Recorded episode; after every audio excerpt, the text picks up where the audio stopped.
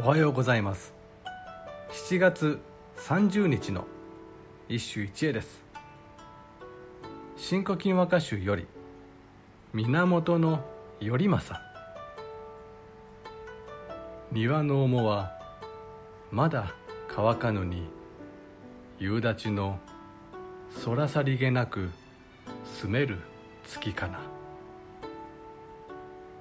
庭の面はまだ乾かぬに夕立の空さりげなく住める月かな。なぜに定家は頼政をかの百人一首に選ばなかったのだろう。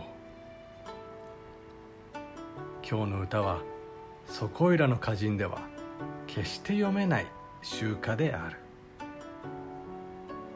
夕立に濡れた庭はまだ乾かぬままに。空には澄み切った月が昇っている。ああ美しい。情景の切り取り方もさることながら三句夕立の配置は絶妙だ。野暮は夕立に降られた。庭の大物。などとやりそうなところを。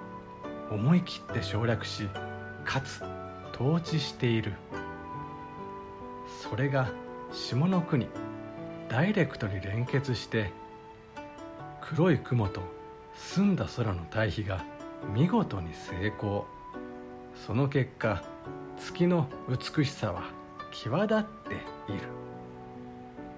また空の使いどころも心にくい。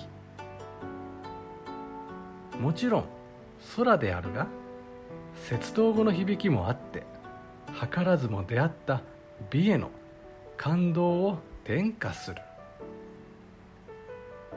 計算の力量と天賦の才がなければ読めない歌だ。